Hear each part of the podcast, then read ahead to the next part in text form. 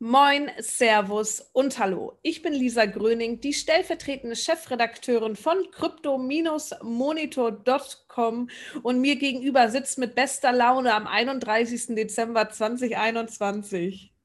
Im Sonnenschein, nämlich und bei bester Laune im frühlinghaften Wien, Sascha Behm, ebenfalls Chefredakteur crypto-monitor.com. Sascha, wie geht es dir? Ich, ich muss, the show must go on. Wir sind bester Laune, alles ist positiv und die Märkte jubeln uns zu. Alles ist positiv, außer der Corona-Test. Die Märkte sehen aber tatsächlich ganz gut aus. Schauen wir einmal auf unsere Coin-Tabelle am letzten Tag des Jahres 2021. Was war das für ein fulminantes, volatiles Gänsehautjahr in der Welt der Kryptowährungen? Und am letzten Tag des Jahres, da gehen wir mal wieder ganz grün ins Jahr 2022, würde ich behaupten. Denn in den letzten 24 Stunden sieht es tatsächlich ganz okay aus auf der Coin-Tabelle. Der Bitcoin hat knapp 2,5 Prozent zugenommen, Ethereum ebenzu, ebenso. Binance Coin und Tether bleiben beide stabil. Tether ja sowieso wegen des Stablecoins. Solana auch etwas zugenommen. Die dümpeln alle so bei 1,5 Prozent. Ebenso Ripple. Terra Luna, Gewinner des Tages, möchte ich meinen, hat ein Plus verzeichnet von 5,3 Prozent, hat allerdings in den letzten sieben Tagen auch knapp 10 verloren. Also, ich glaube, die brauchen auch gerade eine kleine Verschnaufpause und 2022 geht es dann so richtig los. Was meinst du, Sascha? Ja, es ist, also, wir sind etwas erfolgsverwöhnt, wenn wir jetzt drauf schauen und sagen, mein Gott, da ist jetzt wieder ein, die Kurse sind bergab gegangen und der Bitcoin war schon viel höher. Aber wenn wir ein bisschen rauszoomen und uns die Jahresbilanz ansehen, ja, da war ja der Bitcoin im Jänner bei 24.000 Euro. Ne? Und jetzt steht er bei 42.000. Also das muss man sagen, natürlich hat es uns zwischendurch ganz schön aus der Bahn geworfen mitunter.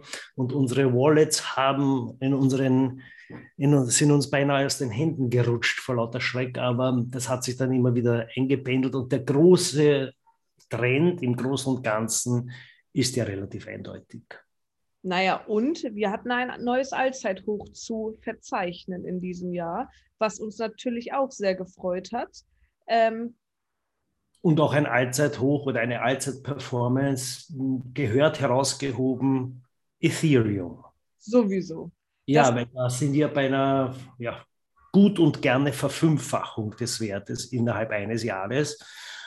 Darf man auch nicht ganz übersehen. Und wie unsere geneigten Zuhörerinnen und Zuhörer merken, wir sind schon mittendrin im Jahresrückblick.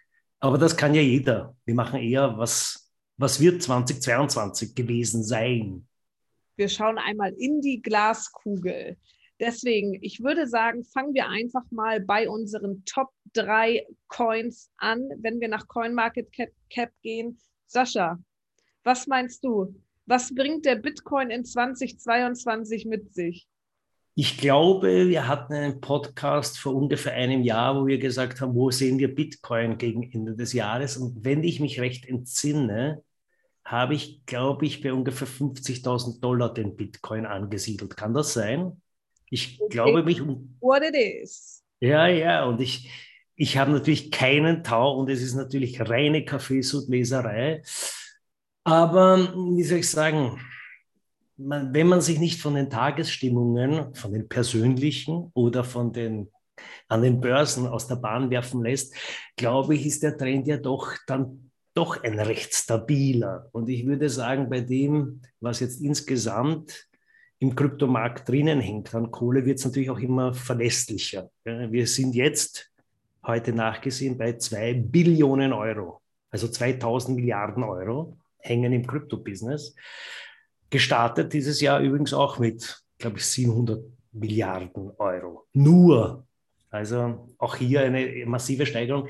Daher glaube ich, soll ich jetzt eine Zahl nennen? Ja. Ich sage, wir, wir werden in einer konstanten Steigerung bleiben. Äh, ich, also natürlich wieder mit herrlichen Ups and Downs und ein paar nervösen Situationen am Markt. Aber ich glaube, wir werden uns ungefähr bei 75.000 Dollar Bitcoin im Dezember 22 bewegen. Was sagst du dazu? Interessant. Ähm, ich würde tatsächlich, da ich ja gerne zu Übertreibungen neige, noch etwas höher ansetzen und ich sage, der Bitcoin wird Ende des nächsten Jahres bei um die 100.000 US-Dollar liegen. Warum sage ich das? Weil eines meiner Favorites dieses Jahr war tatsächlich, dass äh, nicht mehr nur die Nerds wie du und ich auf den Kryptozug aufgesprungen sind, sondern plötzlich Leute aus meinem Bekanntenkreis, egal wie technikaffin oder geldaffin sie vorher waren, sich angefangen haben, mit Kryptowährungen zu beschäftigen. Wir beobachten den Trend natürlich schon länger, aber ich finde gerade in 2021 mit Meldungen mittlerweile im Spiegel, in der Zeit, ja, in dem normalen äh, journalistischen Medien äh, über Kryptowährungen, Kryptowährungen sind wir dabei, tatsächlich noch weiter in den Mainstream einzuziehen. Deswegen glaube ich, ist es mh, hm, absolut möglich, dass der Bitcoin sich noch um ein Doppeltes steigern wird, da die Marktkapitalisierung eben eine immer höhere wird. Ähm, ich bin gespannt, was da so kommt. Gerade auch im Sinne von, wenn wir einmal vom Bitcoin wegschauen und einmal nur auf die Blockchain gehen, gerade auch in Sachen Blockchain-Adaption und Co., wann immer wir im Real Life so ein bisschen mehr in Blockchain-Adaption machen, äh, bedeutet das ja auch gleichzeitig, dass das Interesse an Kryptowährungen steigt.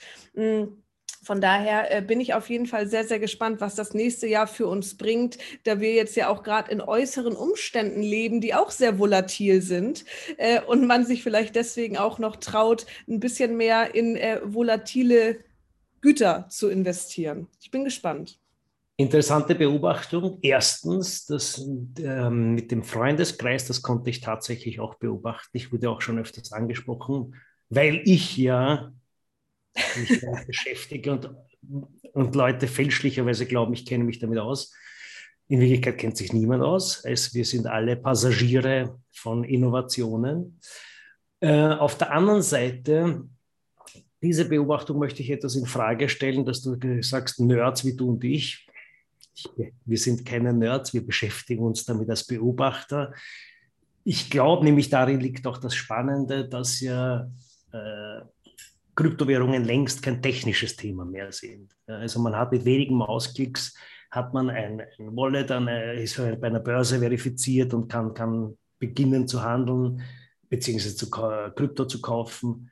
Und das macht das natürlich jetzt, ich weiß nicht, du warst wahrscheinlich dann noch im Kindergarten, wie wir die ersten E-Mail-Adressen uns angelegt haben, musste man von Pop-Servern und keine Ahnung was für furchtbare äh, Zahlenkombinationen und technisches Wissen haben, um, um, sich das einzurichten. Und dann hat man summende äh, äh, Modems im, im Raum stehen. Heutzutage, wie gesagt, wir sind überall online und mit drei Klicks hast du auf deinem iPhone die nächste E-Mail-Adresse. Und das macht natürlich die, Integra also die breitenwirksame Integration aus, dass es eben kein technisches Thema mehr ist, sondern ein rein gesellschaftliches Akzeptanzthema. Ja? Also das wird nur eine Frage sein, wie viele äh, Menschen sich das ganz einfach da auch drüber trauen. Und ich glaube, wie du richtig sagst, nachdem nicht nur die breite äh, Masse unter Anführungszeichen oder, oder Menschen wie du und ich jetzt äh, beginnen sich da äh, weiter damit auseinanderzusetzen, sondern eben auch vor allem institutionelle Anleger immer mehr auch auf, zum einen auf Druck des Marktes, weil sie merken, diesen Aufwärtstrend möchten wir uns nicht entgehen lassen. Zum anderen Seite gehen auch einfach Menschen in die Bank und sagen, sie möchten da jetzt das äh, beginnen. Dementsprechend wird das ganze Thema sicher so weitergehen. Ähm, noch eine Bemerkung. Wir werden uns natürlich nach dem ganzen Gesammel überhaupt nicht merken, wo, wir, wo unsere Prognosen waren. Das heißt, liebe Zuhörerinnen und Zuhörer, bitte notiert uns das und schickt uns dann rechtzeitig zum nächsten Jahresrückblick, wie falsch wir gelegen sind. Ja, oder wie richtig. Mhm. ähm, dann lass uns doch noch einmal auf den Gewinner des diesjährigen Jahres schauen, und zwar Ethereum. Hast du da einen Tipp für mich? Ich habe einen, also Ethereum ist ja im Gegensatz zu Bitcoin, wir haben es schon öfters thematisiert, hat ja eine gewisse technische, zumindest eine technische Begründbarkeit des Hypes. Ja. Ethereum unterstützt äh, DeFi. Diese DeFi-Branche ist noch etwas, möchte ich sagen, abstrakt, aber hat natürlich Perspektiven. Ethereum profitiert aber natürlich auch ganz besonders als Trägers vom NFT-Hype. Ja, das muss man, das, das ist das Thema sicher 2021 gewesen. NFTs, Non-Fungible Tokens, wie, wie, Sie alle, wie ihr alle schon wisst. Das heißt, äh, der NFT-Hype wird sicher weitergehen, damit wird auch Ethereum weitergehen und ähm, Ethereum plant ja 20, also nächstes Jahr auf ich meine, das planen sie schon länger, aber nächstes Jahr könnte es konkret werden, auf Proof of Stake umzustellen. Das wäre ein, könnte man sogar sagen, vielleicht ein umweltfreundlich, Umweltverträglichkeitsaspekt, der sicher dem ganzen Netzwerk nochmal zugute käme. Ja, äh, dem kann ich tatsächlich nur zustimmen. Ich glaube, die Podcasts der letzten Wochen und Monate gingen maßgeblich nur um NFTs, um unsere Lieblings-Non-Fungible Token. Mittlerweile weiß ich gar nicht, ob man noch von einem Hype sprechen kann oder schon sagen kann, ey, NFTs everywhere ähm, gehört jetzt einfach dazu, wenn ich ein paar Sneaker kaufe, dass ich dazu auch ein NFT bekomme oder was auch immer. Ähm, von daher glaube ich auf jeden Fall, dass Ethereum die Währung der Zukunft ist und da sowohl technisch als eventuell auch umweltfreundlicher ist ähm, als ja, der Bitcoin. Ich bin gespannt. Sind auf jeden Fall zwei komplett unterschiedliche Dinge. Ähm, und ich glaube, auch beide haben komplett unterschiedliche Nutzer, wenn man das so äh, sagen möchte. Ähm, ja, und es bleibt sehr, sehr spannend. Ethereum aber auf jeden Fall mit einem noch höheren Wachstumspotenzial ähm, unter vielleicht nerdigeren Leuten und Leuten, die wirklich Bock auf auch Technologie, NFTs und Co. haben und Bitcoin vielleicht als die Währung der Zukunft, die ich einfach als digitalen Euro, sage ich jetzt äh, mal pauschal, sehe. Ähm, von daher sehr gespannt. Mit Bitcoin bezahle ich meine Pizza, mit Ethereum meinen Krypto-Punk. So, Wow, das war eine, das ist eine Zusammenfassung, möchte ich sagen, der gesamten Branche. Das, das lassen wir so stehen. Aber eine Frage habe ich noch. Sehr gern. Was hat dich 2021 am meisten genervt in der Kryptobranche? Facebook. Sagen wir es äh, okay. äh, mit, mit, einem Wort, wie es ist. Ähm, Beziehungsweise steckt da, glaube ich, noch äh, ein größerer Apparat hinter, den wir einmal aufdröseln müssten. Ähm, ich glaube, was nervt, und Facebook ist dafür ein sehr exemplarisches Beispiel, dass große Unternehmen immer irgendwann, wenn etwas cool zu sein scheint, auf den Zug heraufspringen möchten.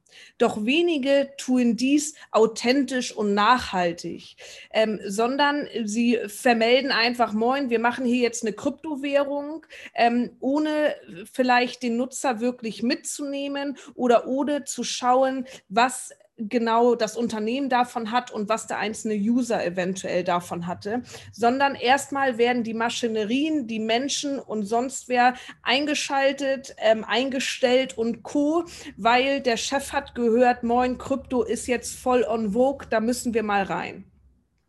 Wenn man das Ganze authentisch macht und erstmal im kleinen Kämmerlein und dann mit einer tollen Sensation oder mit etwas ganz Tollem herauskommt, ähm, finde ich das toll und kann das befürworten.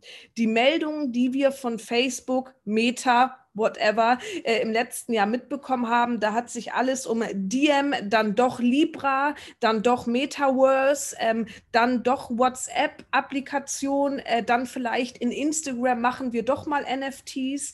Ähm, das war für mich alles ein bisschen zu undurchsichtig. Es mag sein, dass die natürlich äh, als äh, ja, sehr intelligentes Unternehmen eine Strategie damit fahren, aber die nach außen kommunizierte, nicht stringente Strategie hat mir nicht gut gefallen, denn ich finde, das ist ein sehr schlechtes Beispiel dafür, dass Kryptowährungen manchmal unseriös wirken können.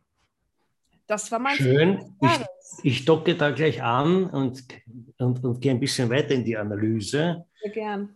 Ja, äh, Facebook hat ja, das hat jetzt nicht unbedingt was mit Krypto zu tun, sondern generell ist ja die Strategie immer schon gewesen, äh, ich gehe jetzt noch einen Schritt zurück. Peter Thiel ist ja einer der frühen, der Arbeitgeber unseres geschassten äh, Bundeskanzlers, der mit nassen Fetzen verjagt werden musste aus dem Kanzleramt. Diese, der dockt jetzt bei Peter Thiel an. Peter Thiel wiederum gilt als einer der Ziehväter, war auch ein Early Investor in Facebook und hat ja den Mark Zuckerberg nachhaltig strategisch beeinflusst und geprägt. Und Peter Thiel hat so sympathische Aussagen wie Competition is for losers. Also er, er sagt, also, man muss einfach Competition vermeiden, man kauft einfach auf. Ja, und das ist also, und, und dementsprechend hat das ja, also Facebook hat ja Instagram gekauft, wie es noch eine kleine Bude war, um eine Milliarde Dollar, glaube ich, damals. Klein, verhältnismäßig klein aber vom Markt gekauft. Das heißt, es geht nicht sehr darum, dass man sagt, man geht in einen Markt und setzt sich damit auseinander, sondern man nimmt sich das, wo man glaubt, dass Konkurrenz oder ein, ein, ein Businesszweig wachsen könnte, der mir irgendwann mal im Weg steht. Deswegen kann ich dir natürlich beipflichten, dass dieses Vorgehen insgesamt nicht unbedingt ein sehr erfreuliches oder sympathisches ist. Das war jetzt mein kleiner politischer Exkurs. Vielen Dank. Hast du noch einen Flop des Jahres, den du teilen möchtest? Ja, das ist aber lustigerweise, da, da, da, da kreuzen sich ein wenig auch die Wege dieser Sympathieträger, weil natürlich auch Peter Thiel hat ja auch, wie, wie wir wissen, ist ja auch ein, ein, ein Buddy von Elon Musk und die hatten ja auch zusammen äh, ihre Hände zu PayPal gefaltet, möchte ich sagen. Äh, auf jeden Fall, ich muss sagen, diese ganzen Meme-Coins, die eigentlich nur aus, die eigentlich aus nichts bestehen und dann einen Elon Musk-Tweet nutzen, um dann einen kurzfristigen Hype zu haben. Das ist ja für, für Leute, die Börsenspekulationen irgendwie geil finden, ist das vielleicht spannend oder lustig oder ich weiß nicht was. Es ist eigentlich enden wollend interessant, finde ich. Also, und, und ich weiß auch, ich glaube, das tut niemandem, also der Branche schon gar nicht gut. Wahrscheinlich profitieren ein paar Leute, die eh schon wahnsinnig viel Geld haben. Es ist, es ist eigentlich langweilig. Ich bin gespannt, wie oft das noch reinkommt, also reingeht bei den Leuten. Ob jetzt dann der Dackelcoin kommt und dann der, der ich weiß nicht, Great Dane äh, Coin und, und der Reihe nach und jedes Mal kommt ein Elon Musk-Tweet und dann, dann schlägt der Coin nach oben aus gähn. Fast Money. Ja, ja, ja. Aber uns geht es ja nicht um Geld, sonst würden wir ja nicht, wie soll ich sagen, fast ehrenamtlich journalistisch tätig sein. Ja, true that. Ähm, Aber einen positiven, mach noch einen positiven Ausblick zum, zum Abschluss. Mm äh, einen positiven Ausblick, glaube ich, habe ich vorhin schon angerissen. Und zwar finde ich es sehr, sehr positiv, dass sich immer mehr Leute eben mit Kryptowährung auch aus meinem Umfeld und Leute, die, wie gesagt, ansonsten nichts Großartiges äh, zu tun hatten mit äh, technischen Dingen oder mit Anlagen und Co. sich auch immer mehr mit Kryptowährungen beschäftigen. Hm, ich glaube, das liegt aber nicht nur an der Kryptowährung selber, dass ich das so positiv finde, sondern dass ich es einfach schön finde, dass wir in einer Zeit leben, wo man sein eigenes Gehirn einschaltet und nach Alternativen sucht. Also es ist nicht mehr der vorgefertigte Weg, ich gehe zur Sparkasse und hole mir dort einen Bausparvertrag, sondern gerade die jüngere Generation schaut einfach, wie kann ich klug Geld investieren, klug versuchen, mein Geld zu vermehren und mein Geld anlegen.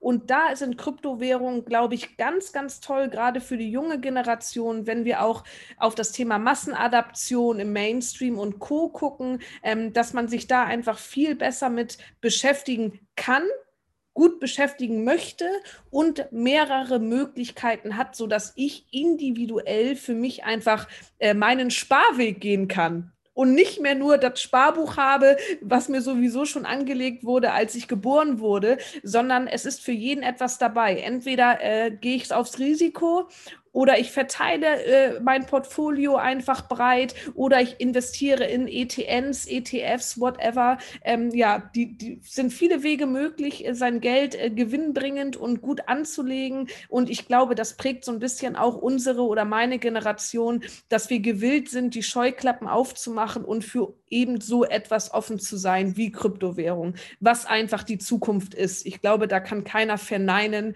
Ähm, es geht um Digitalisierung, es geht um Vermögenswerte und ähm, that's the future. Das fand ich positiv. Das ist ein sehr schönes, positives, ich möchte fast sagen Schlusswort. Ich gebe nur noch eine Warnung ab. Don't try this at home. Nein, das natürlich mit nach eigenem äh, die Scheuklappen aufmachen und, und selbst zu recherchieren. Ja, bei Krypto kann man Sachen probieren und da gibt es auch kaum Regeln, weil, wie gesagt, das ist alles im Werden und dynamisch. Bitte tut das nicht, wenn es um Virusinfektionen und Impfstoffe geht. Da hilft zweimal Googeln nicht, aber das ist nur mein Rat fürs, für 2022, mit dem, mit dem ich mich jetzt feierlich aus dem Spiel nehme. In diesem Sinne, bleibt gesund, Wann immer ihr uns folgen möchtet, dann tut dies gerne auf allen möglichen Social Media Plattformen, sei es unser Liebling des Jahres, Facebook, Twitter, Instagram oder auch Reddit. Ansonsten aktiviert die Push-Benachrichtigung auf crypto-monitor.com und jetzt macht den Shampoos auf und feiert schön. Bis dahin, alles Gute.